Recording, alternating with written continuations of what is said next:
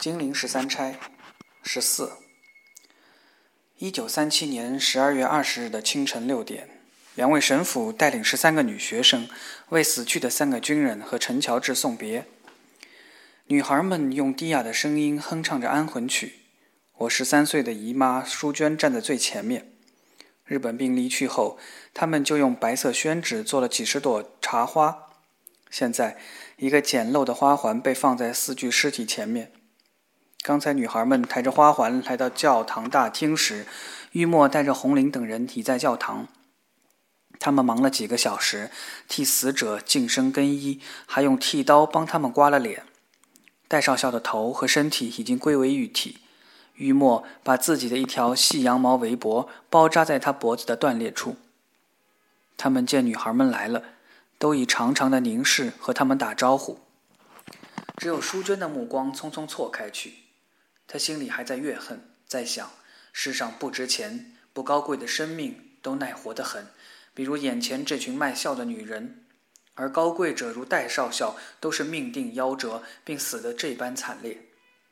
他看妓女们全身都穿着素色衣服，脸色也是白里透青，不施粉黛的缘故。赵玉墨穿一袭黑丝绒旗袍，守寡似的。他的行头倒不少，扶丧的行头都带来了。淑娟很想剜他一眼，又懒得了。妓女们在鬓角戴一朵白绒线的小花，是拆掉一件白绒线衣做的。英格曼神父穿着他最隆重的一套服饰，因长久不穿而被虫蛀的大洞小眼儿。他一头银白色的头发梳向脑后，戴着沉重的轿帽，杵着沉重的轿杖走向讲台。葬礼一开始，淑娟就流下眼泪。我姨妈孟淑娟是个不爱流泪的人，他那天流泪，连他自己也很意外。他向我多次讲述这三个中国战士的死亡，讲述这次葬礼，总是讲我不知道到底为什么哭，哭得那么痛。老了之后，淑娟成了大文豪，可以把一点感觉分析来分析去，分析出一大堆文字。他分析，他当时流泪是因为他对人这种东西彻底放弃了希望。人怎么没事就要弄出一场战争来打打呢？打不了几天，人就不是人了，就退化成动物了。而动物也不吃自己的同类呀。这样的忍受、躲避、担惊受怕，他一眼看不到头。站在女伴中，低声哼唱着安魂曲的淑娟，眼光泪淋淋的，看着讲坛下的四具遗体。她从头到尾见证了他们被屠杀的过程。人的残忍真是没有极限，没有止境。天下是没有公理的，否则一群人怎么跑到别人的国家如此撒野，把别人国家的人如此欺负？他哭，还是因为自己国家的人就这样软弱，从来都是受人欺负？淑娟哭的那个痛啊，把冲天冤屈都要哭出来。早晨七点，他们把死者安葬在教堂的墓园中。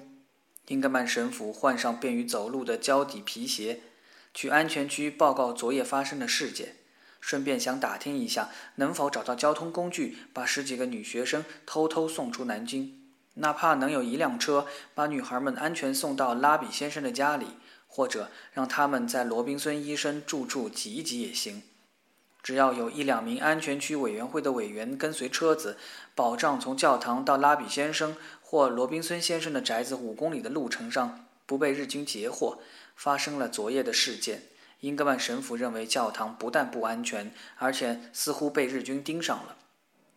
他觉得日军在搜查阁楼之后，一定会怀疑那些女学生们没有离开。从而怀疑法比给他们的解释，在南京陷落前，所有女学生都被家长带走了。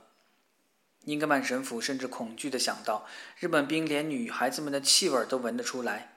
他记起昨夜，似乎听到一个女孩失声叫喊了一声，但愿那是错觉，是紧张到神经质的地步发生的幻听。就在英格曼神父分析自己是否发生过刹那听觉迷乱时，隔着半个地狱般的南京城，那位日本少佐也在想他昨夜听到的一声柔嫩叫喊是怎么回事儿。当然，我这样写少佐当然是武断的，凭空想象的。不过，根据他这天下午就要付诸的行动，我觉得我对少佐的心理揣摩还是有些依据。在这个年轻的教堂厨子被子弹打中倒地时，少佐听见了一声少女的叫喊：“很年轻的声音，乳臭未干。接下去，少佐听到了搜索阁楼的士兵的报告，说阁楼是个集体闺房。离开教堂后，他把那身叫喊和十几个铺位、十几套黑色水手礼服联想在一起，怀疑那十几个女孩子就藏在教堂里。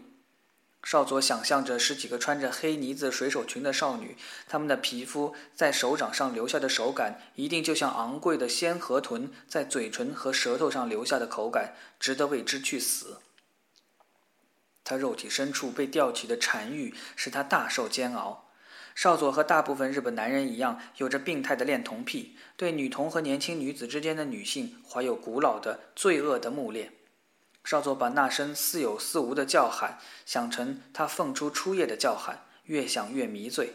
那声叫喊是整个血腥事件的一朵玫瑰。假如这病态罪恶的情操有万分之一的美妙，假如没有战争，这万分之一的美妙会是男人心底那永远得不到抒发的黑暗诗意。但战争使他不同了。那病态的诗意在少佐和他的男同胞身心内立刻化成施虐的渴望。作为战胜者，若不去占有敌国女人，就不算安全的战胜。而占有敌国女人最重要的是占有敌国女人中最美的成分，那是少女们。所以少佐要完成他最后的占领，占领敌国少女，占领他们的初夜。我想少佐大概花费了大半天功夫才寻找到那盆圣诞红。他打算带着圣诞礼物，带着花，以另一种姿态去按响威尔逊教堂的门铃。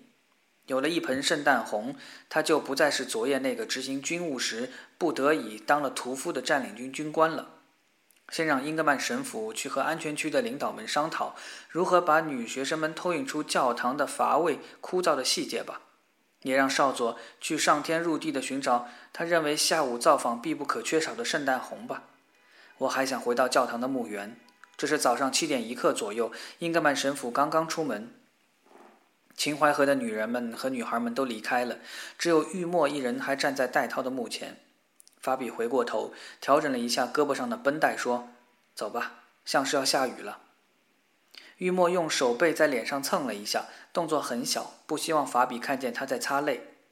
法比站在原地等了一会儿，见玉墨没有走的意思，又回来，一边说：“赶紧回去，外头不安全。”玉墨回过头，两只大眼哭小了，哭红了。跟鼻头在小小的苍白脸上形成三点红，他现在不仅不好看，还有点丑，但法比觉得他那么动人。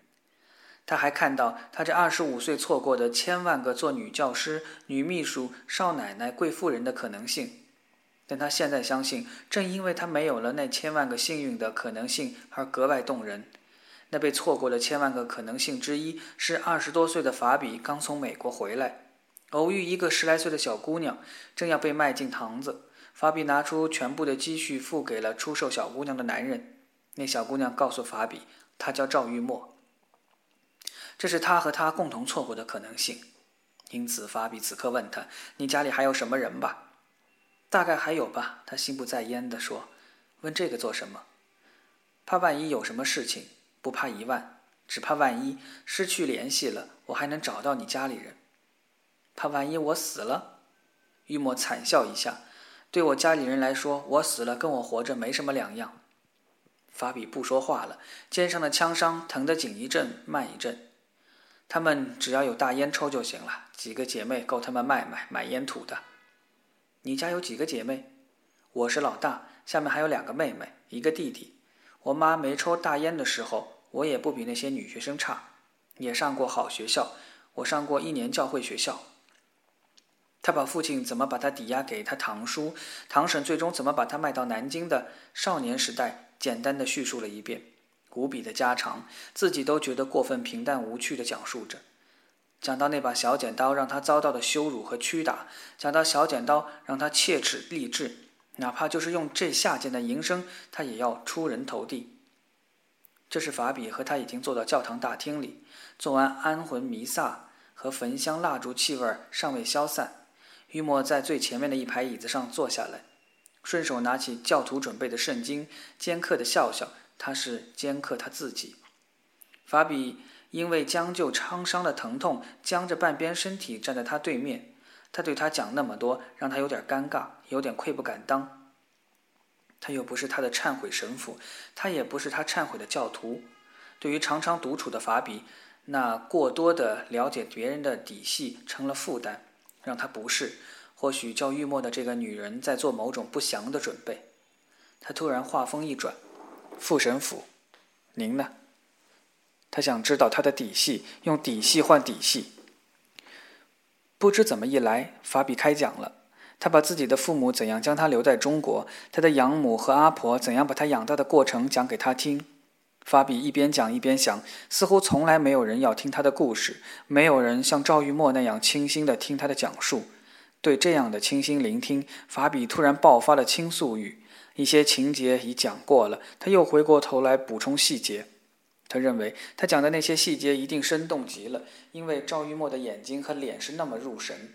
他说到了去美国见到一大群血缘亲眷时的紧张和恐惧。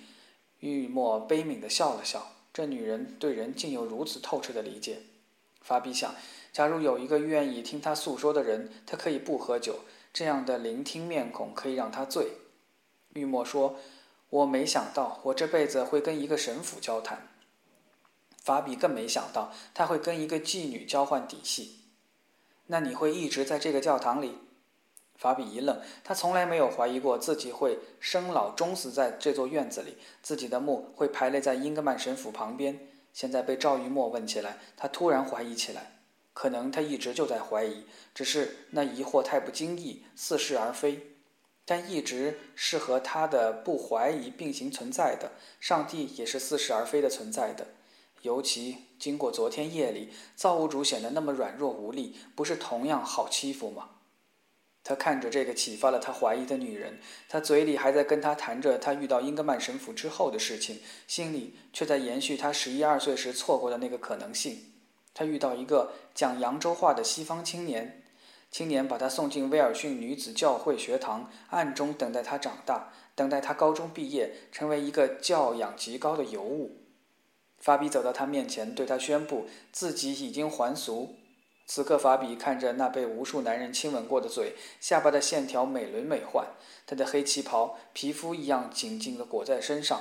这是一具水墨画里的中国女子身体，起伏那样柔弱微妙，只有懂得中国文化的西方男人才会为这具身体做梦。叫赵玉墨的女人那样凝视了他之后，他几番做梦，梦中赵玉墨从那一套套衣饰中给声拨出来，糯米粉一样年华英白的肌肤，夜生活欧白的肌肤，让他醒来后恨自己，更恨他。也许这恨就是爱。但法比仇恨那个会爱的法比，并且爱的那么肉欲，那么低下。让法比感到安全的是，叫赵玉墨的女人永远不会爱上他。他那含义万千的凝视是他的技巧，是他用来为自己换便利的。由此，他更加恨他。他糊涂了。若是他死心塌地的、真心诚意的爱他，他不就完结了吗？难道他不该感激他只和他玩技巧吗？我回去了。他站起身。哭红的眼睛消了点肿，他为姓戴的少校流了那么多眼泪。少校在天有灵，该知道自己艳福不浅。他法比要是换到戴少校的位置上，他会怎么样？他会黯然神伤那么一下，心里想：哦，那个叫法比的不忠不阳的男人不在了。但他与在与不在又有什么不同？对他有什么不同？对谁都没有什么不同。神父，你现在记住了。法比莫名其妙地看着他，他头一歪，似乎要笑。法比明白了，他问他是否记住了他的底细。他这个轻如红尘的女子，一旦消失，就像从来没投胎到这世上一样。现在法比万一有记性，该记住，即便他如一粒红尘，也是有来龙去脉的。法比在心里生出一阵从来没有过的疼痛。江北话此刻是最好的表白语言。法比转向少佐，面色灰白。上次就告诉你们了，威尔逊学校的女学生全部给父母领走了。我们研究了著名的威尔逊女子教会学堂的历史，女学中有一小部分是没有父母的。翻译把少佐的意思翻译得有理有节，一副摊开来大家讲道理的样子。那些孤儿被撤离的老师们带走了。法比说：“不会吧？根据准确的情报，在南京失守的前一天清晨，我还听见他们在这里唱诗。”大日本皇军有很多中国朋友，所以别以为我们初来乍到就会聋会瞎。”少佐通过翻译说。英格曼神父始终沉默，似乎法比和少佐的扯皮已经不再是让他感兴趣，他有更重要的事情要考虑。谁把这些女孩子们出卖了？也许他提供这些致命信息时，以为日本人是真想听女孩子们唱诗，想忏悔赎罪。日军里确实有一部分基督徒和天主教徒，出卖女孩子的人可能也不知道日本军人是怎样一群变态狂，居然相信处女的滋补神力，并采集处女刚萌发的体毛去做护身符，挂在脖子上，让他们辟邪，让他们在枪林弹雨中避过死伤。英格曼神父脑子里茫茫的浮过这些念头，等他回过神，法比正用身体挡住少佐的士兵。你们没有权利搜查这里，法比说。要搜查，踩着我的尸体过去。法比已经是一副烈士的模样。手电筒后面一阵轻微的声响，一百多士兵，刀枪肢体都进入了激战状态，士气饱满，一切就绪。英格曼神父长叹一声，走到少佐面前。他们只有十几岁，从来没有接触过社会，更别说接触男人、军人。少佐的面孔在黑暗中出现了一个笑容，听上去太合口味了。要的就是那初雪的圣洁。少佐说：“请神父们放心，我以帝国军人的荣誉担保，唱完以后，我亲自把他们送回来。”神父，你怎么能相信他的鬼话？法比用江北土话质问英格曼神父：“我死也不能让他们去干那畜生事儿。”他们不会接受邀请的，英格曼神父说。少佐说：“对他们来说，这是一件大好事。鲜花、美食、音乐，相信他们不至于那么愚蠢，拒绝我们的好意，最终弄出一场不愉快。”少佐先生，邀请来的太突然了，孩子们都没有准备，总得给他们一点时间，让他们洗脸、梳头、换上衣服。再说，也得给我一点时间，把事情原委好好告诉他们，叫他们不要害怕。你们是他们的敌人，跟敌国的士兵走，对他们来说是非常恐怖的。万一他们采取过激的行为，自杀自残，后果就太可怕了。英格曼神父的著名口才此刻得到了极致发挥，似乎他是站在第三者的局外立场上，摆出最有说服力的事实，既为少佐着想，又为女神们、学生们考虑。你以为这些畜生们真要听唱诗？法比说，神父。你以为多长时间可以让孩子准备好？少佐通过翻译问道。三个小时应该够了。不行，一个小时，必须完成所有的准备。至少要两个小时。不行，两个小时是最起码的。你总不愿意看着一群饥寒交迫、蓬头垢面、胆战心惊的女孩子跟你们走吧？你希望她们干净整洁、心甘情愿，对吧？我需要时间劝说他们，说你们不杀人、不放火、不抢、不奸。对吧？否则他们集体自焚怎么办？英格曼神父说。老神父的苦口婆心让少佐郑重考虑了几秒钟，说：“我给你一小时二十分钟，一小时四十分钟。”英格曼神父以上帝一般不容置疑的口气说道：“英格曼神父赢了这场谈判。同时，我请少佐先生把士兵们带出去。你们这样的阵势，指望我怎么镇定他们，消除他们的恐惧？他们不是社会上的一般女孩，请你想象一下。”修道院的高墙，他们跟学校修道院很接近，学校就是他们的摇篮，他们从来没有离开过这个摇篮，所以他们非常敏感，非常羞怯，也非常胆小。现在我还没有给他们足够的心理准备之前，这些全副武装的占领军会使我所有的说服之词归于无效。少佐冷冷地说了一句，被翻译过来：“这个请求我不能答应。”英格曼神父淡淡的一笑。你们这样的兵力够去包围一座城堡了，还怕赤手空拳的小女孩飞了？又是一句极其在理的辩驳。少佐很不甘地站在一会儿，下令所有士兵撤出教堂院子。神父，我没有想到你会信他们的鬼话。法比愤怒地说：“我连一个字都没信。那你为什么不拒绝邀请？拒绝了，他们反正可以把孩子们搜出来。万一搜不出来呢？至少我们能碰碰运气。”我们总可以迟些再碰运气。现在我们赢得了一小时四十分钟，得抓紧每一分钟想出办法来，想出办法救你自己的命吧。法比彻底造反了。英格曼神父没有生气，好像他根本没有听见法比的话。法比激动起来，就当不了英文的家，发音语法都糟，其实也难懂。英格曼神父可以选择听不懂他。我们有一个多小时，比没有这一个多小时强多了。我宁可给杀了，也不该把女孩们交出去。我宁可也不。那你为什么不拼死拒绝？反正我们总可以迟一会儿去拼死，迟一个多小时死。现在你走开吧。外面黑得像午夜。法比离开了英格曼神父，他回过头，见英格曼神父走到受难圣像前，面对十字架慢慢跪下。法比此时还不知道，在他和少佐说话时，一个念头在神父脑子里闪现了一下。现在他要把闪念追回来，仔细看着他，给他一番冷静的分析。金陵十三钗十五，英格曼神父下午两点多从安全区步行回来。从轿袍里拿出五六斤大米，法比把粥煮好以后，把女人们和孩子们都集中在餐厅里。英格曼神父告诉他们，就在前天，日本兵公然从安全区掳走了几十个女人，他们使的手段非常下流，先制造了一件抓获中国士兵的事端，调虎离山地把安全区几个领导引到金陵女子学院大门口，同时用早已埋伏好的卡车把猎获的几十个女人从侧门带走了。英格曼神父说：“安全区的生活条件比教堂更糟，过分拥挤，粪便满地，流行病不断发生，难民间也为呃衣食住行冲突，所以安全区领导们并不觉得十几个十三四岁的女孩在安全区会比教堂更安全。”惠特林女士和英格曼神父说定今天夜里开救护车到教堂来，把女学生们运送到劳宾逊医生的宅子里。一九三七年十二月二十一日下午四点发生的事，我姨妈孟淑娟在脱险后把它记录下来。多年后，她又重写了一遍。我提到的是她以成熟的文字重写的技术。我毕竟不是我姨妈那样的史学文豪，我是个写小说的。读到这样的记载，就控制不住要用小说的思维去想象它。现在，我根据我的想象，以小说文字把事迹还原。十二月的南京天黑得早，四点钟就像夏日的黄昏那样暗了。再加上这是个阴雨天，清晨没有度过白天，就直接进入了暮色。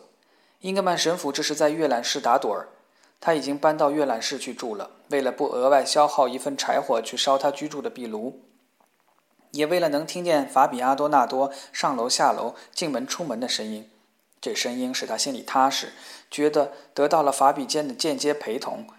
法比也在间接地给他壮胆。法比从楼梯口跑来，一面叫喊：“神父！”这是魂飞魄散的声音。英格曼神父企图从扶手椅上站起，两腿一虚，又跌回去。法比已经到了门口，来了两辆卡车。我在钟楼上看见的。法比说：“可怜的法比，此刻像个没有主意的孩子。”英格曼神父站起来，鹅绒袍子胸口上的长长的刀伤是袍子里的露出来。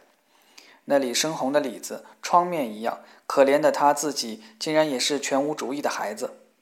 去让所有人都准备，不要出一声，房子被推倒都不要出来。他说着，换上葬礼穿的黑轿袍，拿起轿杖。到了院子里，英格曼的眼前已经是一片黄色。墙头上穿着黄军装的日本兵坐得密密麻麻，如同闹鸟灾突然落下的一群黄毛怪鸟。门铃开始响了，这回羞答答的，响一下，停三秒，再响一下。英格曼神父看见法比已经从厨房出来，他知道女人们和女学生们都接到了通知。他向法比一抬下巴，意思是时候到了，该你我了。英格曼神父和法比阿多纳多并肩走到门口，打开窥视小窗口。这回小窗口没有伸进一把刺刀，而是一团火红。英格曼看清了，少佐左手将一盆圣诞红举向小窗，右手握在指挥刀上。何必用门铃？你们又不喜欢走正门。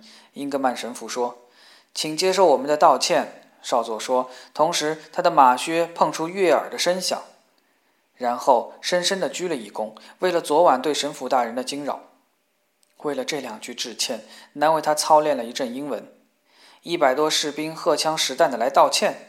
英格曼神父说：“翻译出现了，一个五十多岁、戴金丝边眼镜的儒雅汉奸。圣诞将临，官兵们给二位神父庆贺节日。”翻译说道：“这回他主子只是微笑，台词由他来配。看来事先已经把词儿都编好了，背熟了。”谢谢，心领了。英格曼神父说：“现在请你的士兵从墙头上退下去，行吗？”请神父大人打开门吧。翻译传达少佐彬彬有礼的请求：“开不开门对你们有什么区别？”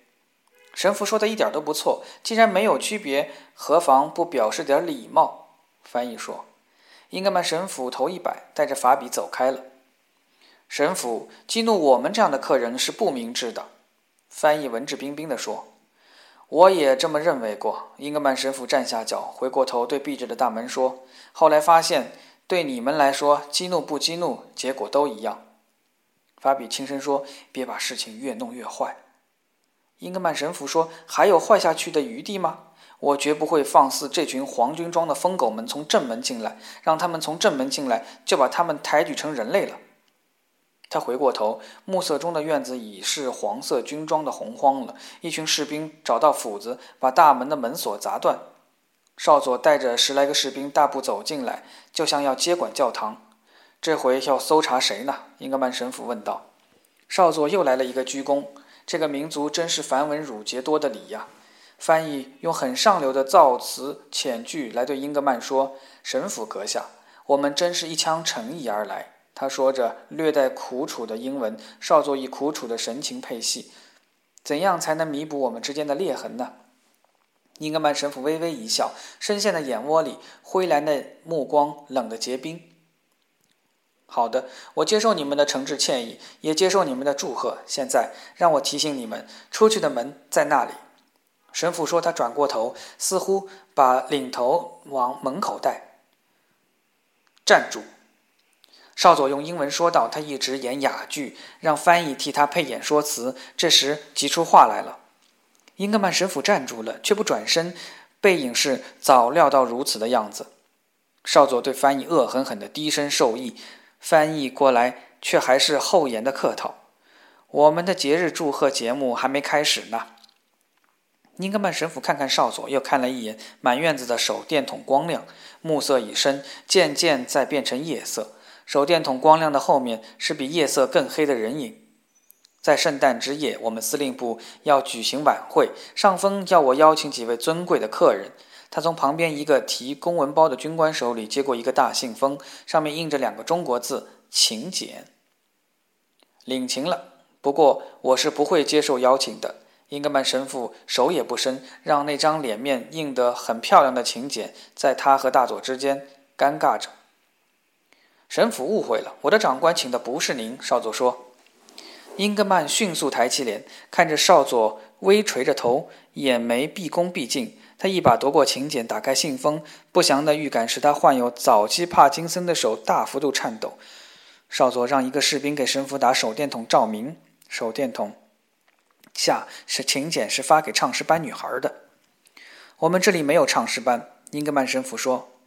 别忘了，神父，昨夜你也说过这里没有中国军人。法比从神父的手里夺过请柬，读了一遍，愣住了，再去读。这一遍，他不相信自己的眼睛。第二遍，他一个字也读不进去。他把请柬扔在地上，咆哮了一声：“活畜生！”